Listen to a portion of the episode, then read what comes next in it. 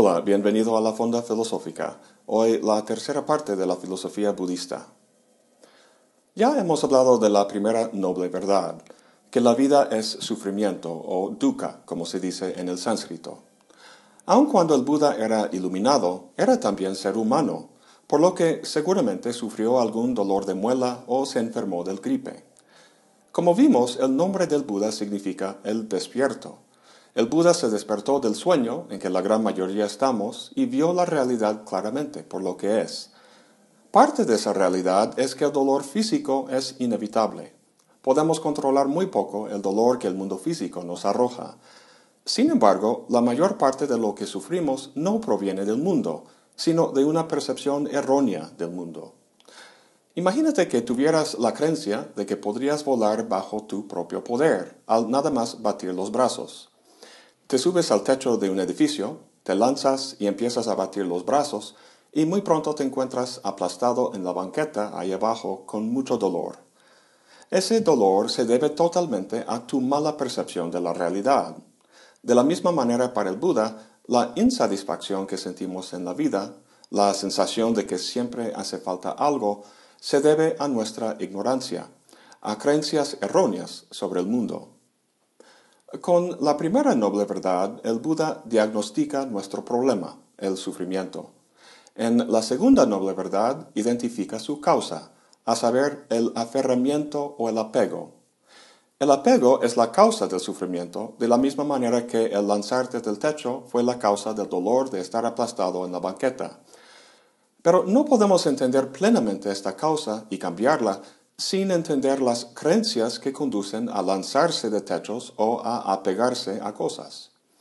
Entonces, antes de hablar de la segunda noble verdad, quiero hablar con detenimiento de cómo el Buda percibe el mundo, de cómo entiende su naturaleza, ya que sus creencias al respecto conducen al nirvana, mientras que nuestras creencias conducen al sufrimiento. Haciendo este contraste, podremos ver con más claridad cómo el apego causa el sufrimiento. En el último video vimos los contornos generales de la visión del Buda al hablar de la impermanencia de las cosas, que con el tiempo todo cambia o se transforma. Habíamos contrastado esto con la noción de sustancia en Occidente, una sustancia siendo aquello que no depende de otra cosa para ser lo que es. Semejante sustancia sería, por lo tanto, independiente. Para el Buda no hay tal cosa. Todo fenómeno es contingente, en el sentido de que depende de otros fenómenos para existir. Esta es la idea de su doctrina de la originación dependiente. Dice el Buda, si esto existe, aquel existe. Si esto deja de existir, aquel deja de existir. En otras palabras, no hay nada que existe por su propia cuenta. Ilustra esto con el ejemplo de un carro. Obviamente no el tipo de carro que se maneja en las calles de Roma, sino los que caballos llevaban dentro del Coliseo. Si analizamos el carro y preguntamos por su esencia, en qué consiste, no encontramos nada que podríamos señalar como la esencia. ¿Están las ruedas? ¿En el eje? ¿En la parte donde se para el chofer? No. Lo que llamamos el carro es simplemente cierto arreglo de partes. Cuando estos elementos existen juntos, hablamos del carro. Y de la misma manera hablamos de la rueda cuando las distintas partes que la constituyen se encuentran juntas, y así sucesivamente. Volviendo a la noción de originación dependiente, el carro no es un algo sustancial alrededor del cual sus partes se organizan y que sirve de fundamento para esas partes, sino que se origina de forma dependiente porque depende de la coincidencia de las partes. Y eso se da no solo para cosas artificiales como el carro, sino para cosas naturales como los árboles. Una semilla puede caer en el suelo, pero si no coinciden las condiciones suficientes de luz, agua y nutrientes, no habrá árbol, no crecerá. La consecuencia más importante de esta mutua dependencia entre todo es el hecho de que todo es impermanente. Los lazos de dependencia que condicionan la existencia de algo pueden romperse. Como dice el Buda, si esto deja de existir, aquel deja de existir.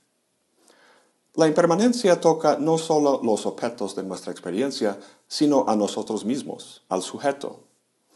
Es relativamente fácil ver el carácter contingente y dependiente de los objetos físicos, pero más difícil quizá reconocer que uno mismo guarda el mismo estatus ontológico. Las partes o constituyentes del carro son físicos y corporales. Las del ser humano son un poco más complicadas. El Buda llama estas constituyentes los skandhas, que en el sánscrito significa conjunto o agregado. Son cinco en total. El primero es rupa, que significa básicamente materia, el aspecto físico del mundo de nuestra experiencia. El cuerpo del ser humano es rupa. El segundo es vedana, que significa sensación o sentimiento. Es la capacidad de ser afectado por otra cosa de una forma placentera o no. El tercero es sanya, que significa percepción. En el skanda anterior podemos oír un sonido agradable sin saber de dónde proviene. Este skanda permite que se perciba o distinga la naturaleza del sonido. Por ejemplo, es el que produce una campana. El cuarto es samskara, que significa formaciones mentales. Aquí se trata de cómo reaccionamos a las sensaciones y percepciones de la experiencia, y en esto inciden los hábitos, opiniones y prejuicios de nuestro contexto sociocultural particular. Por ejemplo, si se trata de una campana que llama a misa, un católico y un ateo van a reaccionar de formas distintas. El último skanda es vijnana, lo cual significa en general conciencia, el aspecto plenamente mental y base del conocimiento. Lo que dice el Buda es que aun cuando estos constituyentes sean más complejas que la rueda y el eje del carro, no por eso deberíamos verlas como atributos o cosas que posee un alma o sustancia permanente, el yo no es algo extra que se encuentra entre estas constituyentes, sino simplemente una palabra que designa la coincidencia de estos elementos durante un tiempo finito. Más de dos milenios después, David Hume dijo algo muy parecido. Dice, los hombres no son más que un enlace o colección de diferentes percepciones que se suceden las unas a las otras con una rapidez inconcebible y que se hallan en un flujo y movimiento perpetuo. Nuestros ojos no pueden girar en sus órbitas sin variar nuestras percepciones. Nuestro pensamiento es aún más variable que nuestra vista, y todos nuestros demás sentidos y facultades contribuyen a este cambio, y no existe ningún poder del alma que permanezca siempre el mismo, ni aun en un solo momento. Cierro la cita. Volviendo al Buda, podemos resumir todo lo que hemos visto hasta ahora de la siguiente manera. Ningún fenómeno, sea un objeto físico o un ser humano, tiene una esencia inherente que le hace independiente, sino que todo surge dentro de una compleja red de causas y efectos que se condicionan mutuamente. Un término que se encuentra en la literatura budista para hacer referencia a todo esto que hemos visto de la impermanencia, la originación dependiente, los skandhas y el anatman es sunyata, se encuentra en especial en el Sutra del Corazón. Sunyata significa simplemente vaciedad. Al decir el Buda que toda existencia es vacía, no está planteando algún tipo de nihilismo ni que nada existe, sino simplemente que las cosas carecen de una esencia inherente. Bueno, esto en resumen es como el Buda entiende la realidad. Teniendo esto en mente, podemos pasar ahora a discutir la segunda noble verdad, la causa del sufrimiento. Como vimos en el último video, la causa de dukkha es el aferramiento o apego. Ahora bien, mucha gente que sabe algo del budismo te dirá que el Buda dice que el deseo es el problema, que aconseja la aniquilación del deseo, lo cual parece encajar con estas imágenes del Buda que vemos, como si careciera de cualquier afecto, como un robot. Si esto fuera la enseñanza del Buda, conduciría a una curiosa paradoja, la de desear no tener deseos. Pero no es así. La palabra que se traduce como deseo es kama, como en el célebre Kama Sutra, que trata del sexo.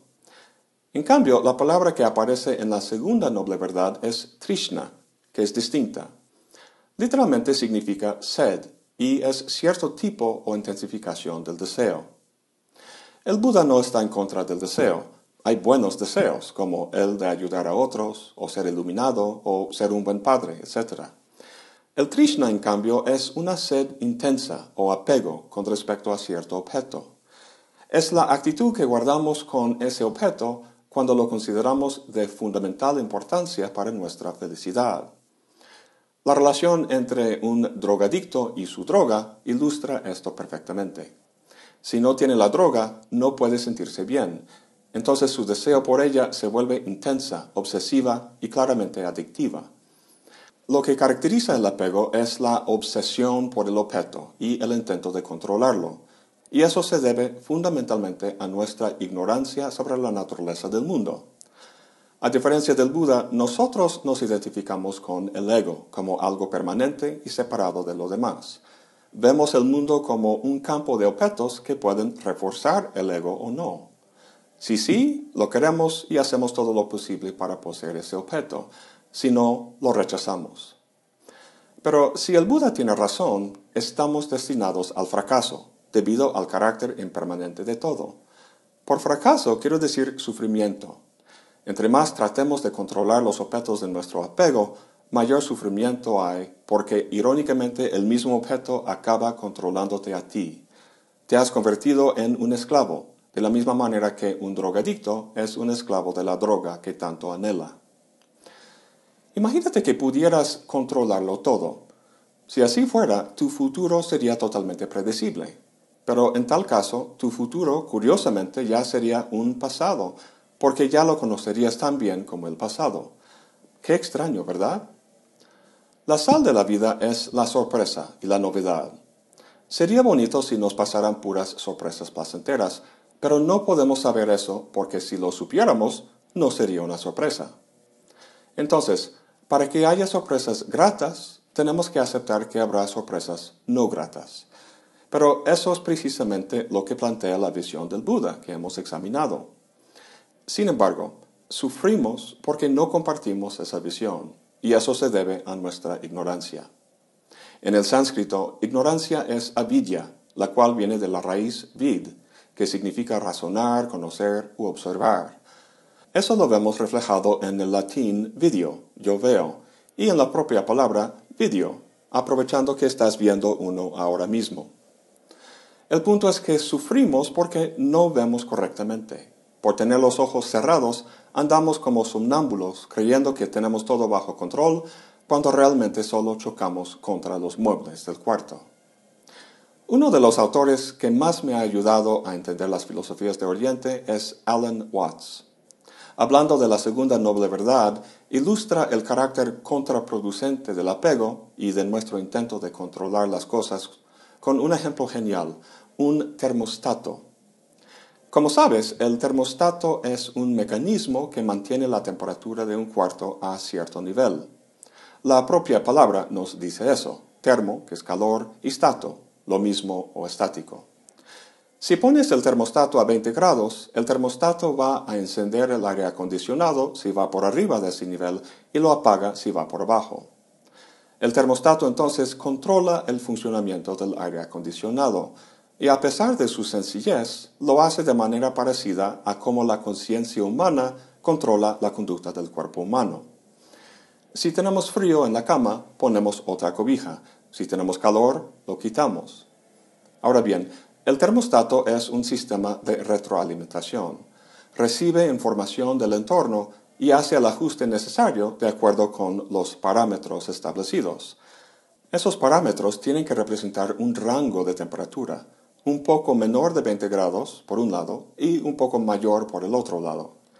Si quisiéramos que el termostato fuera absolutamente preciso y que mantuviera la temperatura del cuarto en precisamente 20 grados, podríamos acercar los dos parámetros para que coincidieran justo en 20 grados. Pero el sistema empezaría a romperse porque la señal para encender el clima y el de apagarlo sería el mismo. El sistema empezaría a temblar, a prenderse y a apagarse constantemente hasta desmoronarse. Al hacer el sistema demasiado sensible, resulta que no puede funcionar y la conducta que manifiesta se parece mucho a la ansiedad humana. Los objetos a los que nos aferramos y tratamos de controlar varían como la temperatura. Tratar de mantenerlos en un estado permanente no es solo contraproducente, sino que es frustrante, produce el sufrimiento que padecemos. Hemos hablado mucho de la impermanencia de las cosas, y con esto que hemos visto sobre el apego, es fácil ver cómo el aferrarse a las cosas para asegurar nuestra felicidad es tan frustrante y tonto como tratar de agarrar tu propia sombra. Al moverse hacia ella, la sombra inevitablemente se mueve. Pues entre las cosas impermanentes somos nosotros mismos, y quizá el mayor sufrimiento viene de las relaciones humanas, cuando nos aferramos a otra persona, especialmente en una relación de amor. Lo que nos gusta al enamorarnos de otra persona son las mariposas en el estómago, el estar pensando en ella constantemente, deseando estar con ella. En pocas palabras, la pasión no es una relación cualquiera. Pero la palabra pasión viene de una raíz latina que significa sufrir, como vemos en la pasión de Cristo. Entonces, ¿qué piensa el Buda de esta emoción tan fuerte?